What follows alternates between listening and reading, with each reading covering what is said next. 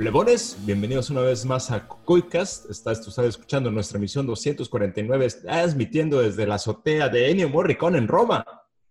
Aquí estamos escondidos. Eh, pues dijimos, si vamos a hablar de él, pues hay que hacerlo bien. Entonces, pues, aprovechando que están baratos los vuelos, nos decidimos venir aquí a Roma y tenemos dos semanas escondidos en la azotea de Ennio Morricone en Roma. No sabía que tenía azotea. Borrando nuestra sana distancia. Tiene, tiene su... Pues sí, ya ves. Aquí estamos, hombre. Chingado, Morgan, mataste la ilusión. Bueno. está aquí Morgan, como puedes, ustedes se habrán dado cuenta ya. Hola. Está Enrique. ¿Qué tal? ¿Cómo les va? Eh, y pues bueno, disculparán la, la, ausencia la semana pasada, pero tuvimos eh, asuntos de vital importancia que resolver, por lo que se nos hizo prácticamente imposible grabar. Y Pero adaptarnos del jet lag de venir a Italia. Eh, exacto, exacto, exacto. Y tuvimos que ir a la torre de piso un rato primero todavía, tomaron la fotito ahí de este... Deteniendo la torre para que no se vaya a caer. Exacto, exacto. Todo eso, todo eso. Ahorita que está tan solo, güey, ¿quién la está deteniendo, güey? Si no hay turistas, ¿quién, quién la está deteniendo, güey? Esa madre se va a caer. la pinche torre de Pisa, güey. Qué bueno, ya era hora. Ya tenía que pasar tarde que temprano. Y bueno, aquí estamos, como ustedes sospecharán, pues vamos a hablar un poco sobre Ennio Morricone, pero antes de eso, Morgan, este, estoy casi seguro que es una queja, porque ya le estoy eh. viendo la cara. un poquito. suéltelo, eh, suéltelo.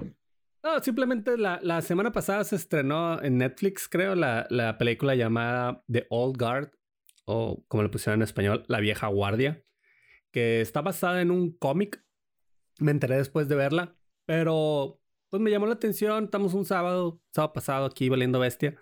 Eh, antes de viajar a Roma y le dije a Almendra, pues vamos a verla. He visto cosas buenas. Mucha gente la está lavando. Y no. Eh, tiene ciertos detalles, pero creo que falla en muchos más y, y como que intenta ser eh, su digo, ¿les interesan spoilers a ustedes o no? Digo, para los escuchas. Ah, adelante. no, pero, pero está esta nueva zona, pues, no tiene mucho, no, creo que, sin spoilers. Está bien, no, no voy a dar spoilers, pero bueno, eh, sinopsis rápida. Es un grupo de guerreros inmortales que han vivido a través de las épocas, años y miles y miles de batalla, tratando como, según ellos, de cambiar al mundo, o sea, o salvarlo pero ya están cansados, ¿no? O sea, porque por más que intentan y por más que han luchado, eh, pues el mundo se sigue yendo la, la mierda. Sí, o sea, y todo está bien culero y, y, el mundo es una porquería, ¿no? Entonces ya son estos güeyes que dicen, pues ya la verga, o sea, ya, ya no, ¿para qué hacemos esto? Y cada uno eh, supone que Charlize Theron es la principal que se llama Andy. Eso te iba a decir, ¿sí es Charlize Theron? Sí, sí, sí es Charlize Es que la vi en la portada, pero la vi como, como que le pegaron una pinche manota de gato, ¿eh? Porque se ve bien morrilla. sí, se, se, ve, se ve guapona, se ve. Aparte, pues es, guapa, pues, pero, se ve guapa, ¿no? Se ve guapa, pero se ve demasiado joven, pues no está así ya Charlize eh, Y entonces, mm, digo, son historias inmortales y el, el primer problema que yo tengo con la película es que obviamente dejan una regla muy ambigua. Eh, no saben cómo se convierten, cada uno son de diferentes épocas. Charlize Theron es la de la más vieja, por así decirlo, la primera.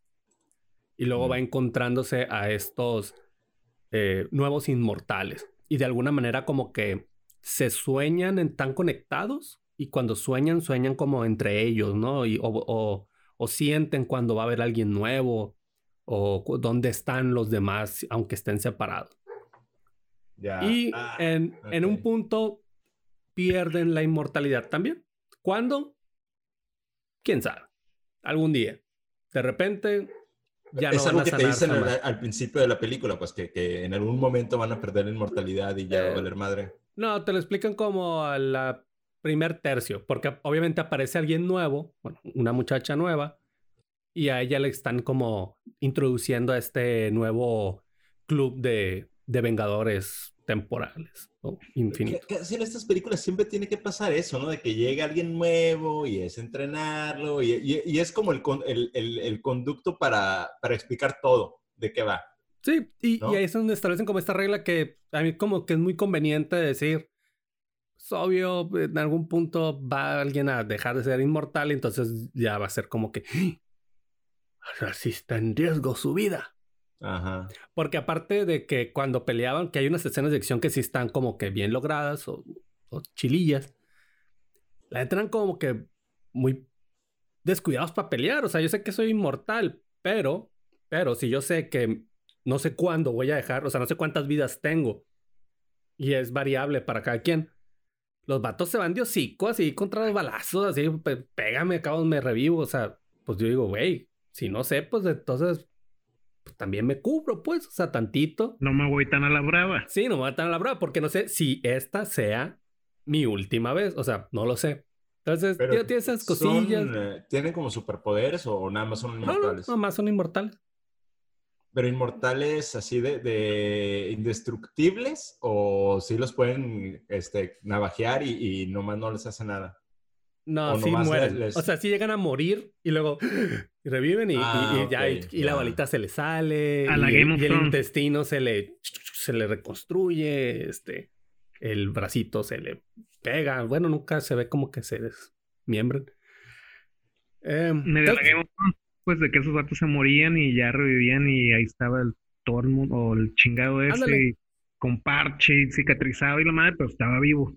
Ya. Ándale, entonces, este, como toda pieza de entretenimiento actual, hay una pareja gay, eh, un poco forzada, hasta cierto punto, pero no mucho, pero sí está así como que, ah, véanlo, son gays y, han vivido miles de años amándose todo este tiempo.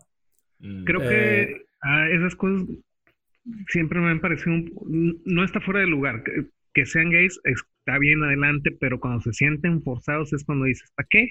sí, Está, está un poquito forzado. Bueno, y al final la película peca mucho de clichés, de, de las cosas que, que ya hemos eh, visto como cientos de veces que pasa, eh, las traiciones, el, el, el, villano que quiere eh, descubrir el secreto de esa inmortalidad, bla, bla, bla, bla. bla. O sea, el, el, el nuevo que está, no está seguro, que sí, que no, que me voy, que me quedo que me voy, pero luego me siento culpable y me regreso. O sea, hay varias como cosas.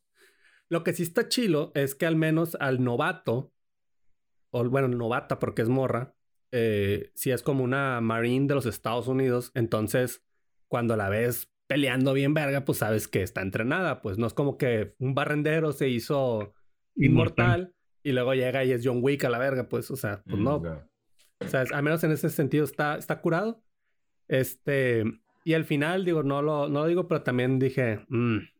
eh, eh, pues ¿con, vistas a secuelas o no? Mm. Ah, con, vistas. In your face, así, o sea, en la cara. In your sí, o sea, es. Ya, eso es, como, es completamente predecible en las pinches películas y sobre todo cuando se trata algo así de, que vas a meter un, héroes y basados en una franquicia, ya valió madre, o sea, van, están planeando hacer varias. Pues. Claro, claro. O sea, están esperando que tenga un buen resultado para empezarlos a hacer en serie, ¿no? Exacto. Eh, pues el pasado 6 de julio falleció Ennio Morricone, eh, compositor que si ustedes no lo conocen, no sé qué chingados están haciendo de su vida. Eh, creo que es uno de los compositores clave y más importantes del siglo pasado y todavía de este inclusive. con una carrera prolífico es decir poco. O sea, su ficha de, Wikipedia eh, le da crédito de 500 películas y series y programas de televisión musicalizados. Es una pinche locura. 500, no mames, es un montón. En 91 años. 91 años, eh, nace en... Que no lo hizo desde que nació, ¿verdad? Desde que nació compuso. pues bueno, ahí está el asunto, pues, o sea, al igual que muchos grandes músicos, eh, Morricone viene de una familia de músicos, nace en el 28, pues. Eh, es de familia de músicos, su papá era músico y desde muy morrito lo, lo metió a, a, cuestiones, o sea, a tocar la trompeta y la fregada. A los ocho años ya había compuesto algo, o sea, eh, sí era como una especie de niño prodigio, no, no hay tanta información así como para decirles, este, tocaba en las cortes de los reyes y la madre. No, pero sí era obviamente un niño prodigio, pues, o sea, ya la música ya era, era lo suyo, ¿no? Y bueno, a lo largo de, de, su carrera, eh, pues bueno, hay una cantidad de películas que, que yo ni siquiera sabía ¿eh? esto, estoy, estoy viendo ya en, su, en sus créditos, en su ficha, tiene un chingo de, películas que ni sabía que eran de él. O sea, y hasta pequeños programas y pequeñas cosas. O sea, no era como un John Williams que nada más tiene que hacer las, las, películas de, más taquilleras del, del, momento, ¿no? O sea, sí, trabaja un montón este señor. No sé cómo le hacía, la verdad. Y luego durante toda su vida trabajó mucho en, obviamente, pues italiano él, trabajó mucho en Italia, no nada más hizo cine en Estados Unidos. Exacto, sí. Sí, gran parte del, o sea, todos los westerns que hizo con Sergio Leone era, o sea, iban de la mano, pues casi. Ah, sí, claro, pero digamos que la, la, etapa donde trabajó mucho con Leone, estamos hablando de los 60 y todavía recientemente porque siguió trabajando digo, nunca dejó de trabajar en realidad. Eh, y en lo, en lo, relativamente reciente, digamos, del año pasado, año antepasado, este, o en los 2010 tiene todavía eh, colaboraciones en, eh, y, en, y en cuestiones también en Italia. películas de documentales, cortometrajes, series, este, capítulos de series, o este, de, todo, hizo de todo en, en, la parte, en la parte musical. Que bueno, ahorita les comentaba aquí a, mis compañeros que hasta me sale en, en, en, la IMDB, dice, tiene por ahí un crédito en Two Girls, One Cup, The Show. o sea, tanto sí trabajó, pues mi compa. No es nada que ver con el video porno, nada más tomaron el, el, el el concepto. cada, vez que menciono To Close One Cup me veo obligado a, hacer la advertencia. No lo vean, no lo busquen. Creo que no, no sé si ya exista, pero igual no voy a comprobar sí, yo creo que es difícil, difícil encontrarlo, ¿verdad? Pero bueno, este, no lo busquen. Con, la con, la calidad que tenía y nada, que ya está en 8K y la ver. Eh. 8K. Oye, pero pues bueno, ¿qué, qué, qué lo hacía distinto a, a, a Ennio de los otros grandes, ¿no? Que decías John Williams o el, este... O Elfman o, o Howard Shore o todos estos directores, bueno, compositores. Eh, sí, oh, mira, yo creo que lo que para mí, eh, desde un punto de vista muy personal, el, la, la, primera vez que escuché algo de Morricone, y ni siquiera sabía que era él, obviamente, eh, fue en La Misión. Ahorita hablamos más a fondo de eso pero creo que lo que distingue mucho a Morricone que es, es más íntimo, o sea, eh, em, el otro día lo platicaba con, con el Chucky y me dice, es que es nostálgico, no sé si será nostálgico, creo que es más íntimo, o sea, es, es más, eh, tiene como una carga sentimental. Em, bueno, lo que es como sus películas que no son del western, pues, porque creo que, eh, tendríamos que empezar hablando del western, que hizo con, con porque prácticamente definió la música como, la la música que nosotros conocemos como de vaqueros, mi generación y, generaciones posteriores obviamente también, y anteriores, eh, creo que el referente más inmediato es la música de Morricone, pues no piensas en, en la música de, de, las películas de John Wayne, pues, por ejemplo. Sí, ¿no? y, y, y como dices tú, más emocional, pero era como de, de, estados de ánimo, de mood, de poner la atmósfera, ambiente, ponerte en, en, en como en ese estado de, de, lo que te quería transmitir como la película con la escena, pues más como tú dices de John Williams, que era como más así de, ah, no, o sea, esto es como que bien grandilocuente, épico, este es el momento así que ah, grande, pues, o sea, él era como más contenido y no tan magnífico como llegan a ser a veces este, las piezas de, Williams o, tan conceptuales como otras de este, ¿cómo se llamó el que hizo las de Interstellar, el Cyberman? ¿O no? Ah, este, ¿cómo se llama? Se fue el em, pinche nombre. Chingada madre. Vamos a hacer que se nos olvide eso, hombre. Trabaja con Nolan. Sí, trabaja con Nolan, claro. Hans Zimmer. Hans Zimmer, ya ves, me, sobró el man. Estaba, estaba, estaba cerca.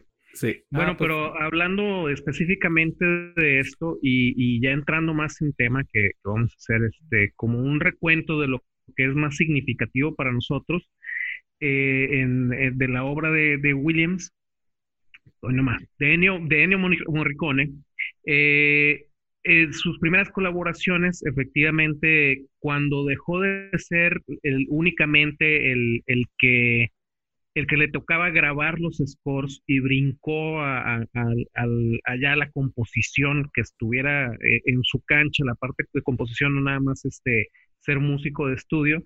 Empezó con las películas de Leone, eh, que fueron al las, las hicieron súper al hilo las películas, de tal forma que, que, salió este, en el 64 por un puñado de dólares, en el 65 por unos dólares más y en el 66 el bueno, el malo y el feo, que, que es una trilogía completa y todo un concepto, digamos, musical alrededor de esto. Y yo no sabía eh, que eran amigos de la infancia. Morricone y, Sergio León. Órale. Y, o sea, de que tengo un compita que escribe, que hace música. Ven, te invito a grabar. A mí lo que, lo que estaba leyendo y que, se, que me hizo, se me hizo chilo es que eh, Sergio Leone le, le pedía la música a este güey. ¿Sabes qué? Quiero hacer un pinche western de esto, ta, ta, ta, Házmela.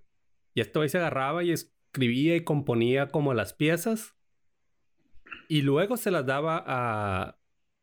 ¿A Leone? a Leone y en base a la música armaba como las escenas y por eso a veces son tan largas y sus películas duran como tres pinches cuatro horas porque aprovechaba toda la música que le hacía este vato y marcaba como el ritmo y, y todas así las miradas intensas, todo lo que duraba ya lo aplicaba como en la edición y en toda la el storyboard y toda la planeación de la película. Por eso también encajaba como perfectamente todo, pues, porque el vato primero tenía la música y grababa a partir de eso. Cuando muchas veces al compositor le avientan con la película, arre, compone, ármate algo. ármate algo y ahí está. Y pues ahí tienes que andar malavariando, ¿no? Entonces. Claro, y en esta, en esta, eh, en particular con el bueno, el malo y el feo, tienes, por supuesto, que, que la música se vuelve un, un un personaje más de la, de, la historia. Tenemos este, e, esos sonidos clásicos que, que, de, que, es como casi un, un leitmotiv que, que está presente en toda la película y esta ambientación realmente te transporta, te hace sentirte que estás ahí en el, en el viejo este, que estás ahí en la orilla del desierto, o, o en la escena esta clásica de, que eh, Van Cliff llega, llega al, fuerte de, los confederados y están todos, este, e, están, están heridos y, te transmite ese, ese sentimiento de, desolación y, de y una tristeza muy entrañable. Y entonces en ese momento te ponen a los soldados heridos. Y con muchos y con muchos toques de, con muchos toques de, en, en, esa parte en particular, muchos toques de trompeta que simulan un rollo muy de, de las armas, ¿no? Por ejemplo, el ta ta ta ta y muy escondido ahí, sutil en la música, este, y nos lleva de la mano y, y le da una cadencia a las secuencias de acción, le da esa, lo que decía ahorita Morgan, le da esa parte contemplativa a, donde vemos el, las escenas eh, o, todos estos, eh, eh, los retratos del, oeste, de los pueblos cuasi fantasmas y, de estos grandes desiertos y, y, le dan la cadencia totalmente a la película, ¿no? Y, es este digamos que es, una parte muy fuerte y de hecho vamos, eh, estamos, este, vamos a escuchar unos, unos, unas fracciones y si eso, si esos sonidos no les dicen viejo este, la verdad es que no sé qué les digan viejo este en cuestiones de música. Y esa era parte de la genialidad de Morricone, aún en sus primeras composiciones para cine. Sí, porque visualmente viejo este a mí me dicen los arbustos rodantes. arbusto rodante ah, digo viejo este. Y, creo, me atrevo a decir que probablemente el tema del bueno, el malo y el feo es su pieza más conocida.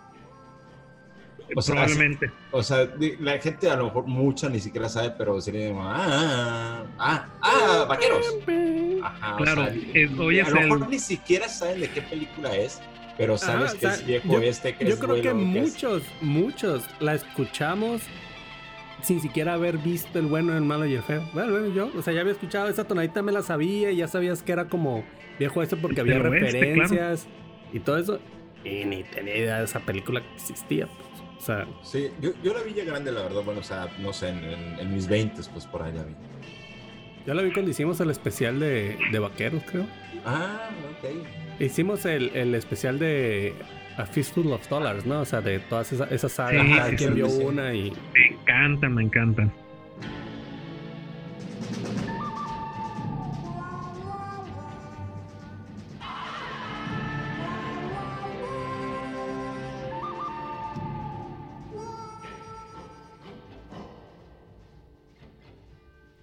Bueno, y avanzando y dejando un poquito los spaghetti western y el trabajo que, realizó incesablemente con Sergio Leone, eh, hubo un momento en el que se sale de su zona como de confort, por así decirlo, o mm, pues no lo obligan, pero le ofrecen salirse de su zona de confort y le llegan con la propuesta de hacer la música para The Thing o La Cosa del Otro Mundo, como le pusieron eh, aquí, de, de 1982 de John, John Carpenter.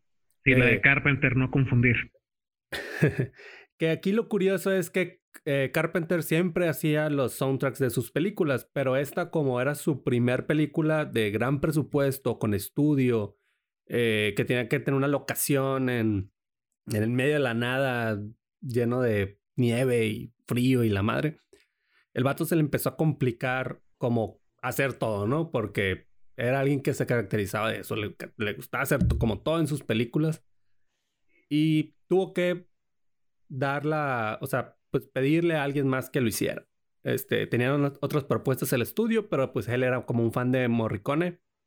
Y dijo, pues va, este, se lo, se lo quiero ofrecer. Entonces le pide que haga, eh, pues el soundtrack y le dice que pues que no se ponga muy complejo, que se mantenga simple, sintetizadores, muy a su estilo, así como que le pedía casi casi que no hiciera lo suyo, sino que hiciera lo que haría Carpenter, pero hazlo tú, pues es como que bien raro eso.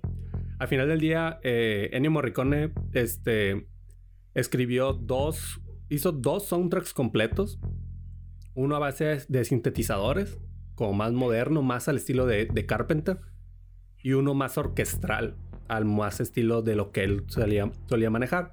Obviamente a Carpenter le gustó más el de sintetizador. Eh, Sintetizadores, pues eso es lo que escuchamos en la peli. Y al final de cuentas, no usó más que solamente una canción, Carpenter. Y además la modificó y le cambió cosas. Entonces, podría decirse que es de Ennio Morricone, pero con la mano de Carpenter. Y al final solamente una canción se usó a lo largo de toda la película, en diferentes momentos, con diferentes arreglos. Que eso también te viene a decir como que, pues, son cosas como que muy versátiles, ¿no? Y se vuelve eh, el clásico este cuando ve la vio en la mañana y de que sonaba como que decían de un corazón. Tum, tum, tum, tum. O sea, está, y la neta está, está bien perro porque sí te mete en una atmósfera como así de de incomodidad y de suspenso y de qué pedo y, y pues la usan en, como en partes bien particulares. No está llena la película de, de, sonido o de música, pero está bien lograda. Eh, curioso de cuando Ennio después le pregunta a Carpenter que si para qué lo contratas si de todos modos no iba a usar la, la música. Eh, Carpenter le dice porque tú estuviste, porque me casé contigo, Liz porque en la boda de John Carpenter pusieron música de Ennio Morricone, de las películas. Y luego, Espero que haya sido algo más eh, tranquilo y no la del bueno, el malo y el feo, o la de, Ecstasy of Gold, güey, porque, bueno, aunque hubiera sido muy apropiado, ¿no? O sea, la, la, John Carpenter, la esposa y el sacerdote de Ecstasy of Gold. Posiblemente. Y pues, dato extra.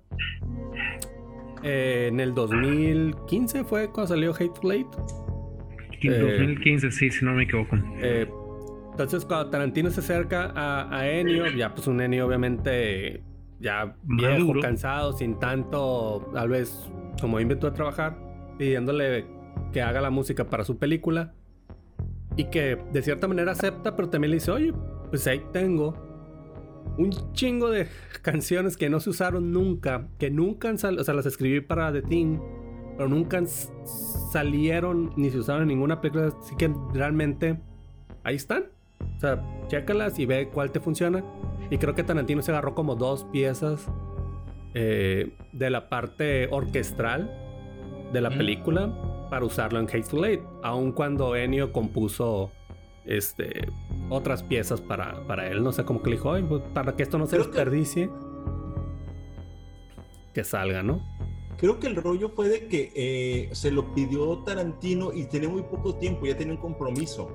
Entonces fue cuando le dijo, sabes que ya tengo todas esta, estas piezas que nos usaron de, en The Thing eh, y le gustó la idea a Tarantino y aún así sí alcanzó a componer material original para, para la película. Hizo como 25 canciones, está leyendo. Algo así, o sea, que iba a ser poquito, que iba a ser exacto, algo así. Y ahí vale la pena mencionar algo que este es lógico, ¿no? Porque si sabe muy bien que, Tarantino siempre fue un movie geek no nada más dirigió, sino que fue un movie geek. Y entonces imagínate que Ennio Morricone te diga que te va a dar piezas para que escojas para tu peli de soundtrack original que fue hecho para la cosa de Carpenter, pues el vato debe haber estado bastante contento, ¿no? Sí, yo creo que sí. Yo, pienso que sí, aunque se hace que Tarantino va a ser un higadazo. A lo mejor ha llegado con, con los medios, ¿no? Pero pues no todos los días conoces a un Morricone, ¿verdad? No, pues no, es ciertamente.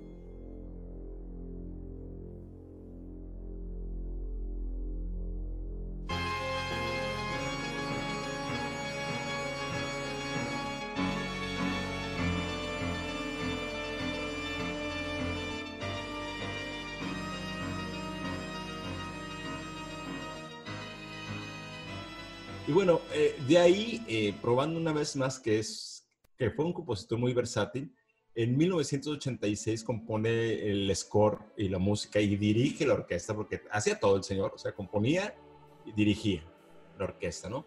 Eh, de La Misión, una película em, protagonizada por Jeremy Irons y Robert De Niro, con un jovencísimo, bueno, no tan jovencísimo, pero sale Liam Neeson también por ahí, dirigido por Robin Joffe un cast bastante interesante, digo, para la época.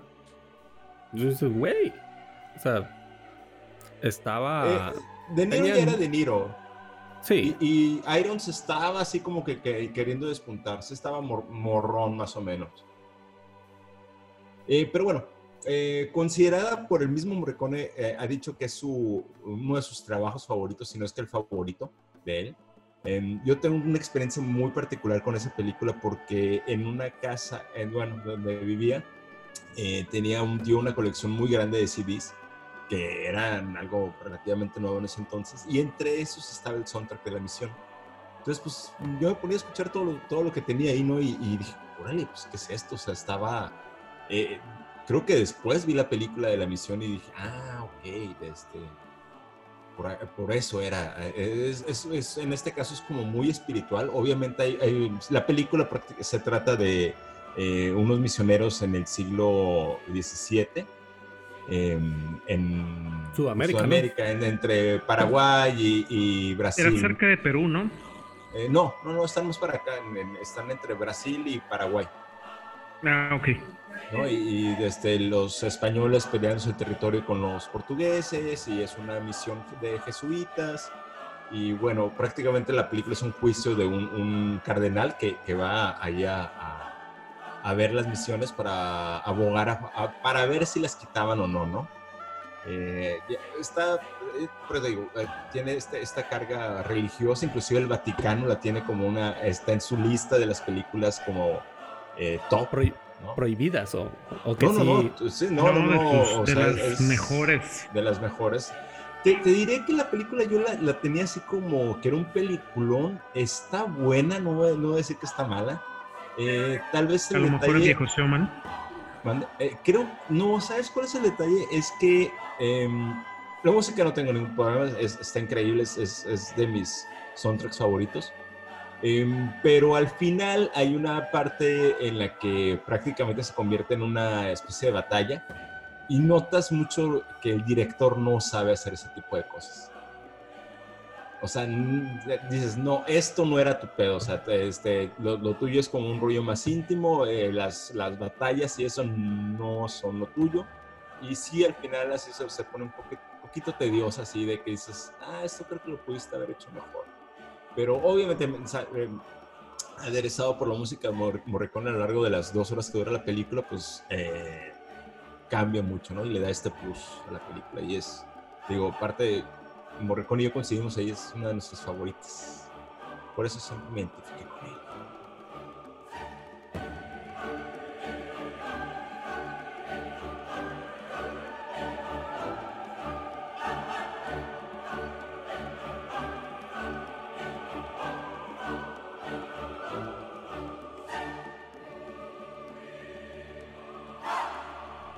Y justo un año después de, la misión, hace, le, le, toca participar con Brian De Palma en la película de Los Intocables de Elliot Ness. Este, y nos damos cuenta, volvemos al tema de, la versatilidad.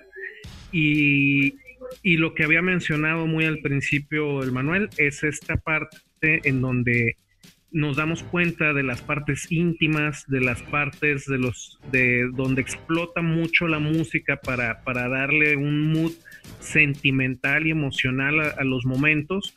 Eh, por una parte tenemos la música, eh, justo al inicio te pone pauta de cómo va a ser la película, ¿no? Que es una película donde hay acción y todo, pero es como un suspenso, ¿no? El tema este de irán a agarrar a, Al Capone o qué está pasando. Y te muestran una parte familiar de, de Elliot Ness, este, y ahí es donde entran muchos toques este, muy sutiles y muy bien logrados de, donde te sientes en un ambiente familiar y, y casi casi a través de la música sientes el amor del, de, de Elliot Ness por su familia, este, en el, cuando, cuando nace su bebé, este, también entra esta parte donde se, exaltan mucho los sentimientos y las partes en donde tiene que sonar, que va a haber acción, que va a haber un, una carga fuerte este, o de suspenso cuando está en la parte de los juicios, la verdad es que cumple con todo. Entonces es una, una banda sonora súper versátil dentro de sí misma por los distintos momentos que, que vivimos en la película. Y, y, y, volvemos a lo mismo, ¿no? No se encasilló, este, porque ya pasamos por westerns, ya pasamos por ciencias ficciones, este, ya pasamos por, por temas este, épicas, eh, religiosas. épicas religiosas y ahora vamos con, con, con gangsters, ¿no? Entonces ahí vemos el, su rango de, capacidad de composición de una forma muy clara. Y otra vez Robert De Niro, ¿no? Y otra vez Robert De Niro coincidentemente. ¿Sabes Robert De Niro? No le vi. Sí, él es el Capone. Ah, es el Capone. Es el Capone. Y Kevin Costner, si no fue la memoria, era Kevin Costner sí recuerdo que era Elliot Kevin Costner es Elliot Ness y uno de sus de, de, sus compinches, de sus de su mano derecha es el, el Sean Connery. Sean Connery. Y el Andy García creo que también sale. Andy García también era el, era el, el, el, que... Ajá, es como el, el agresivo. El sniper agresivo. está buena, está buena la peli. Sí, mire, yo la vi muy morro esa película y, me acuerdo que me gusta. Había un videojuego de Nintendo, por cierto, ¿eh? Basado en la película. Ah, chinga. Órale. Encarnabas a Elliot Ness. Eh, Tenías que encontrar pruebas. Tenías que encontrar pruebas. No, era, era, medio de acción, la verdad. Como Dick no me acuerdo mucho, pero. como Dick ah, Tracy, pero, pero así de verdad. Ajá, sí, sí, pero hay un juego. Mira, me, me, dio así como un pinche flashback. El flashback. El, el, juego de Nintendo de los Intocables.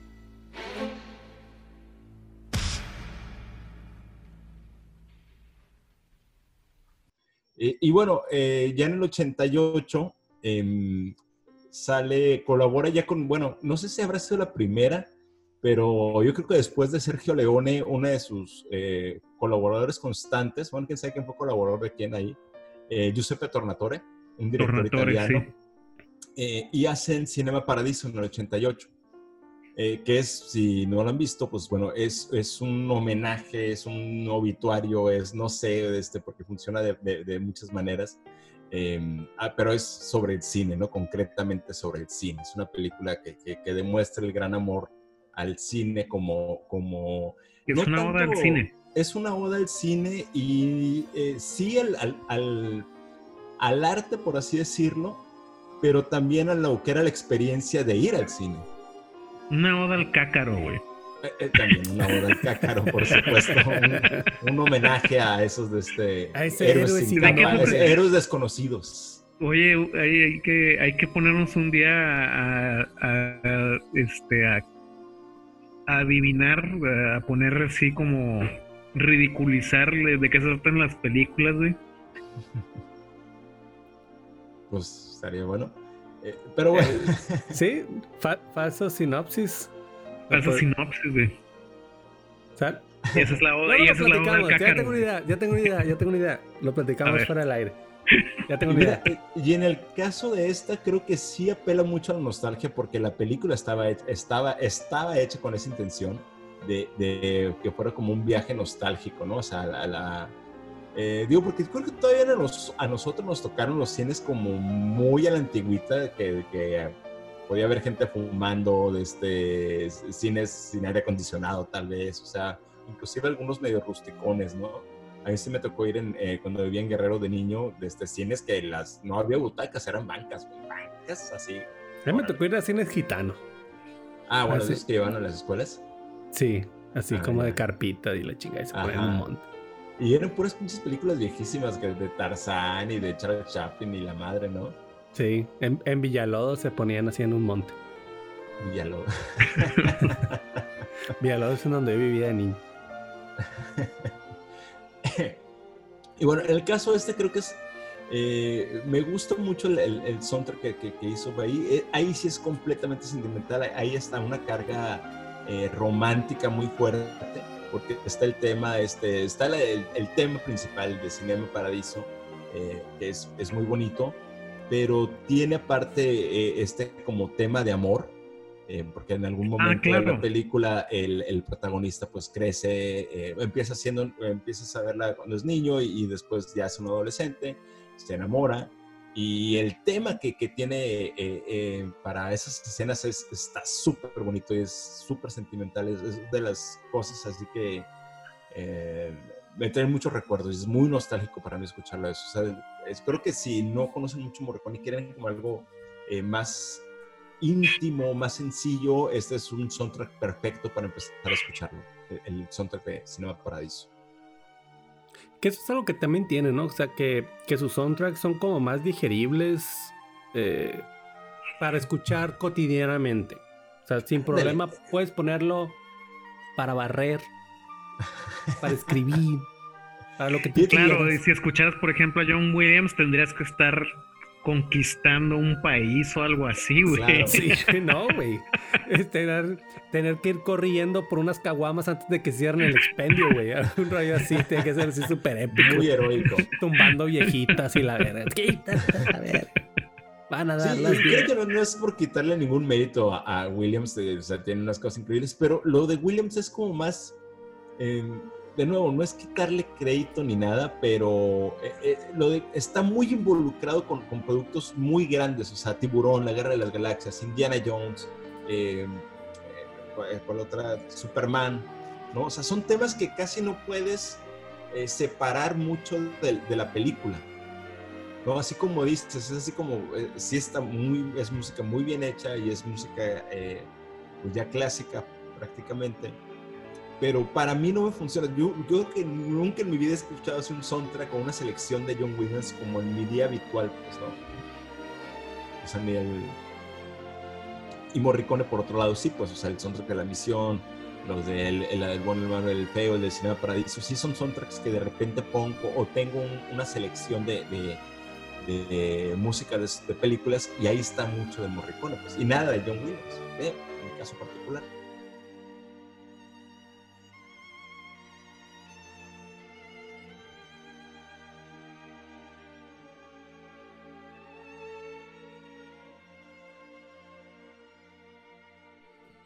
Oye, y, pues ya avanzando, eh, digamos que la última de esta selección, porque cada quien escogió como las más personas cercanas a, cada quien. Eh, para mí, la de la leyenda del pianista que vino del mar o del océano, o la leyenda de 1900. O mejor eh, conocida como así, aquí. es una película también que hizo con, con Giuseppe Tornatore eh, en el año de 1998. Y Ennio Morricone pues, se encargó de, hacer la música. Caso curioso de esta es de también cómo me encuentro con ella. Eh, yo creo que una vez iba llegando así a la casa, valiendo bestia en la noche. Y prendo Golden Choice esperando encontrar una película de... de, de las brillositas. pero no.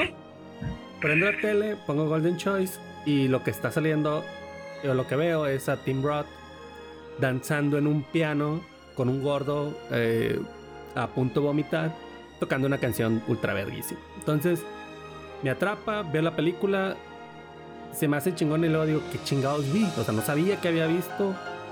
Realmente robaba cable y no sabía, no tenía guía ni nada, no compraba el teleguía tampoco. Al tiempo supe cuál fue. Entonces ya como que me empecé a obsesionar un poquillo con ella, me gustó y la neta está como en un lugar muy especial para mí. Hoy la vi de nuevo. Eh, debo decir que no es así como que, uh, como tú dices, un peliculón. No, neta está como de la media para abajo. Pero está bien interesante la cuestión musical porque es como el principal atractivo de esta película. Y especialmente porque aquí siento yo que Morricone, además de obviamente ponerle eh, música a, a las situaciones, a la atmósfera, al mundo o a lo que está sucediendo eh, alrededor de 1900, que es el pianista, pues también pone música del personaje. O sea, también escribe la música que el personaje toca en la película. Porque el personaje. Ah, es una historia de la vida real. Mm, no, no, no está basada en la vida real. Es una, es una ah, como una. Este. Historia de ficción. Pero pues él es, es, es, es un niño que nace, lo encuentran en un barco en 1900. Entonces el vato que se lo encuentra es el de las calderas, ¿no? Que siempre que llegaban como a, a, a tierra, a Nueva York, lleno de migrantes, pues salía como a buscar a ver qué habían olvidado para ver qué se, qué se quedaba, ¿no? Y se encuentra un niño. un niño. Olvidaron un niño. Entonces se encuentra el niño y pues le pone un nombre súper largo, pero también le pone 1900 porque se lo encontró en el eh, mes 1 del en enero de 1900. Entonces como que para que fuera especial le pone ese nombre. Entonces todo el mundo le decía 1900. Entonces trata de este pianista que vive toda su vida arriba del barco. Nunca se baja. O sea, desde, desde niño, desde que nació. Entonces eso tiene un poquito en la historia de, de, eh, de cómo vive su vida dentro del barco, luego cómo aprende a tocar el piano y es prodigio. Este, pues la música, eh, pues nadie le enseñó, simplemente un día agarró el piano y empezó a tocar. Eh, hay una escena bien chila en la que está, siempre decía, ¿no? Cuando tocaba como en el ballroom o en las cenas, pues siempre le decía como el maestro de orquesta de que, güey, notas normales, o sea, no te aloques. Digamos que la película se transcurre en 1920, ¿no? Entonces el güey como que llegaba a un punto en el que decía, pues a la verga, y, y empezaba a tocar cosas o ritmos de jazz como moderno que para la época era así como algo pues, de locos, pues, o sea, o del diablo, si tú quieres. Entonces, cuando tocaba como en, el, en la tercera clase, donde iba como la raza pobre, pues ahí sí podía experimentar un poquillo más. Y hay una escena donde un italiano le dice, tócate una tarantela. Y no sé qué, y él, ¿qué verga es eso? Y ya le, empieza a hacer como una tonada, ta, ta, ta, y él así en chinga y ya compone como que una y todo. Hay otra escena también en donde está platicando con su amigo el trompetista, que era el gordo este que quería vomitar. Y le dice de... Le dice, güey, ¿de dónde sacas tus ideas? Pues de la gente. Dice, por ejemplo, mira, ve a aquella señora. Ella parece que esto y le compone como una canción ahí, como en on the fly, no sé, así como que ahí mismo. Y aquel, mira, que parece que se robó un traje y, le pone una cancioncita más acá. Entonces está chilo eso porque hay una composición como también del personaje, pues a lo que el personaje está tocando. Entonces es como un poquito más personal. Y esa parte se, me hace chilo. Eh, cabe decir que tuvo apoyo de Amadeo Tomasi, jazzista, para toda esta cuestión de, como te digo, de como un poquito más de jazz moderno y todo eso.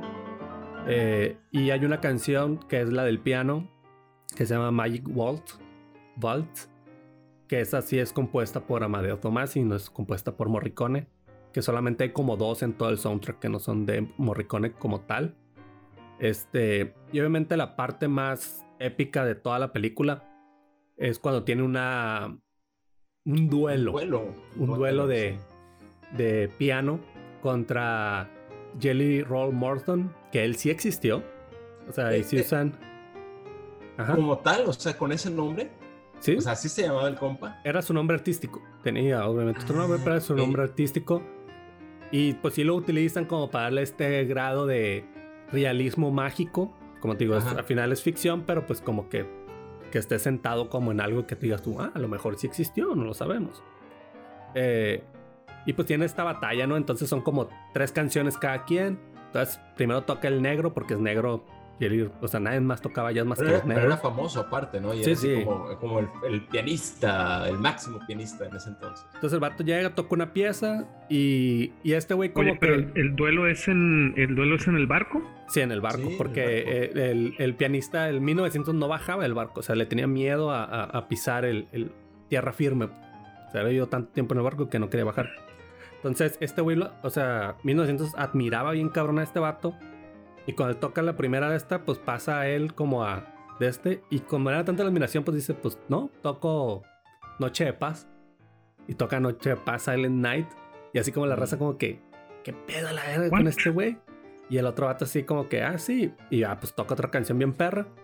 Y pasa a 1900 y toca de memoria la misma canción que tocó el negro. Pues, o sea, sin nunca haberla escuchado, la vuelve a tocar igualita a la perfección. Como en homenaje. Y después el negro como que lo insulta, le hizo una mamada y, y esa escena es como que muy eh, icónica porque luego tiene su payoff, ¿no? De que el negro pone como un cigarro en, la, en el piano y se consume todo y la ceniza nunca se cae, ¿no? Por el hecho de que toca tan suave las teclas que mm, ni, siquiera la ceniza. Las cenizas. Simón, ¿no?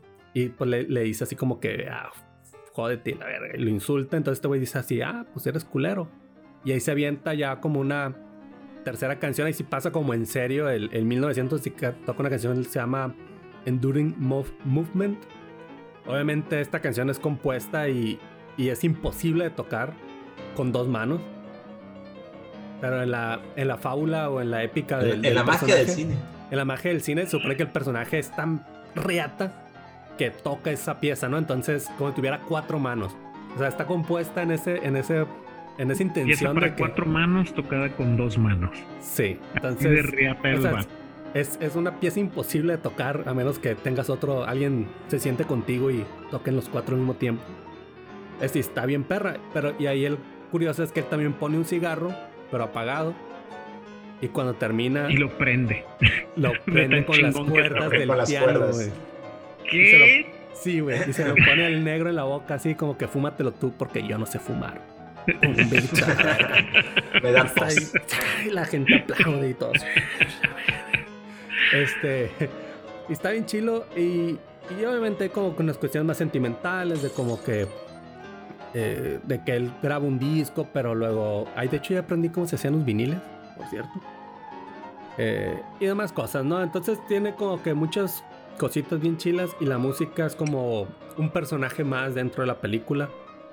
Más que en otras que llevan para estar ahí como de fondo, ponerte en el mood. Aquí sí tiene una participación como más directa con los personajes y lo que están haciendo. Entonces esa onda está... Ahí se hace como chila. Después, ya que la vi y todo eso, dije, escogí mal. Debía haber escogido Malena. ¿Por qué no escogí Malena para verla otra vez? Y me fui con pues pinche 1900. Mónica Bellucci. Mónica Bellucci. bonita. Eh, pues sí, de Giuseppe Tornatero en su también. mejor momento, ¿no? Sí, de, Giuseppe Tornatero, pero la, la, Bellucci en su mejor momento, ¿eh? Sí, no, eso también me acuerdo que la encontré Golden Choice, pero esa es otra historia. este. No apta para ahorita. Pero la, la, leyenda de 1900, la verdad, igual no es un peliculón, las actuaciones eh, están dentro de la mitad para abajo. Si Tim Roth no sale de, delincuente, no es como tan interesante. este. Pero vale mucho la pena por la música, ¿no? Y, toda la cuestión del, personaje que, crean que vivió en este barco, ¿no? Está, muy interesante. Porque, pues, aunque es ficción, pero pues deja muy en claro que pues fue alguien que nunca estuvo registrado y nunca existió para nadie. Y lo, único que había como registro de él, pues ya desapareció. Pues, como en Coco, se olvidaron de él. Y a lo mejor sí existió, no sabemos. No hubo rastro. ¿Y al final se muere? Sí, mira, de hecho toda la, historia se cuenta como en una especie de retrospectiva porque hay un personaje principal que es un trompetista. Entonces, él llega, ve que está el barco, que lo van a demoler porque ya está encallado ahí, como tiene mucho, ya está abandonado. Y él como que empieza a, a preguntar, investigar y a contar la historia de este personaje diciendo como que, güey, él sigue arriba, o sea, nunca se bajó y pues lo van a matar. Entonces llega un punto en el que lo busca, lo encuentra y ya incluso le lleva como la única pieza que, de música que él grabó, como para decirle, güey, pues bájate, o sea, tienes mucho que dar. Y el personaje del Tim Roth le dice, no, pues mira, yo nací aquí, viví aquí y voy a morir aquí. este, este es mi mundo, esta es mi vida. Aquí me quedo, pues, y ya, pues pues, explotan y... Se murió. Tripas, todo. Qué bella no, no es tan gráfico, pero pues sí, te dan a entender que pues ahí, ahí quedó.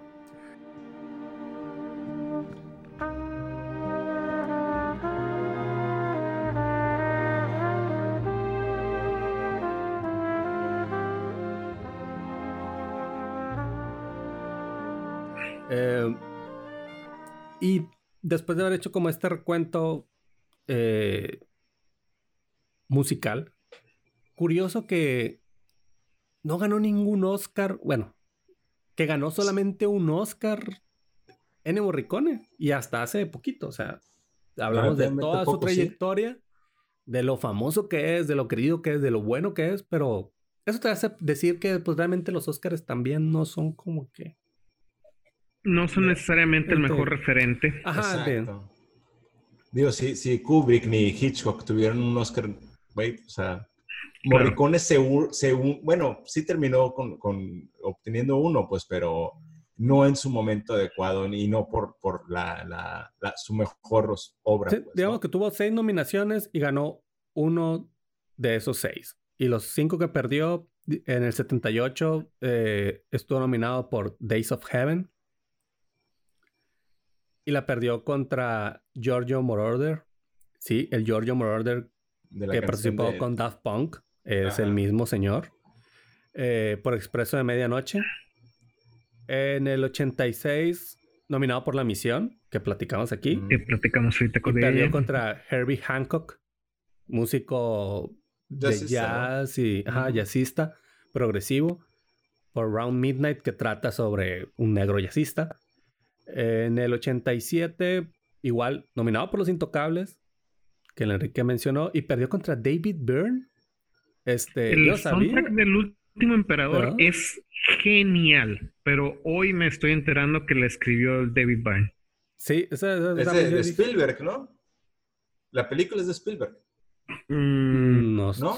no, no, no, lo estoy confundiendo con el Imperio del Sol. Sí. Sí, sí, sí, lo estás confundiendo. Eh, sí, la del, la del último emperador es la del... La del... del, último emperador de China. De Japón, güey. De Japón, el, niñito. ¿No era chino? Ah, no, perdón, sí, sí, sí, sí, tienes razón, no, perdón, no, olvídalo. sí, tienes razón, es de China. Eh, el último emperador de China. En el 91 estuvo nominado eh, por Buxy. Buxy. Buxy. ah, eh, muy y la perdió contra Alan Menken en La Bella y la Bestia. Y en el 2000 con Malena la perdió contra Tundun. Tundun. No sé cómo se pronuncia, pero chino. Por el tigre y el dragón. Que también, la neta, pues está, chila, pues, pero bueno, fue como. No le hicieron mucho de esto. En el 2006 recibió un Oscar honorífico porque se dieron cuenta que lo había mandado a la, carrera que, de la carrera que tenía cuestas, claro. Y en el 2016, pues ya gana por la banda sonora de The Hateful Eight, muy merecidamente. Y como muchas cosas, pues ese es más como, más que lo honorífico, es como decir, ah, pues este representa todo de los demás, ¿no? Pero no fue muy, prolífico en cuestión de los Oscars. En otras entregas de premios sí ganó un Sí, le fue muy bien en BAFTAs y Globos de Oro y eso sí le fue mucho mejor. Pero bueno, ahí lo tienen, eh, un breve homenaje a, a, Ennio Morricone. Eh, Déjense atrapar por, por la música en, la, en el cine. Creo que estas seis películas que mencionamos aquí son, pues, de lo más conocido finalmente y, son selecciones personales, pero, o sea, es increíble la cantidad de músico. En Spotify hay bastante de él, o sea, tanto de las películas como ya música que también hizo por su parte, y ahí pueden encontrar todo lo que necesiten de Morricone, o muy buena parte, ¿no? Fíjate un dato curioso que, que una película que voy a meter ahí sin dar demasiada información al respecto, eh, trabajó con Almodóvar en la de Atame. Ah, es cierto, está viendo que, tenía ese, ese crédito también. Sí, y la verdad, la verdad es que está muy bien musicalizada la película, güey. E, es, e, igual, eh, muy de acuerdo, las escenas de acción, las escenas románticas, mm. las escenas de suspenso, pues están están súper bien acompañadas de, la música. Vuelven parte del ambiente, todo, la música se vuelve parte del ambiente de, estas situaciones críticas que suceden a lo largo de la película. Órale. Ahí. Es que es increíble la cantidad de trabajo que hizo. No, tenía idea que había colaborado con, en, esta película con, con Almodóvar. Mira, ¿qué tal, Don Enio? Y bueno. La pregunta. Enio es algo de Enia. Respuesta. No. No.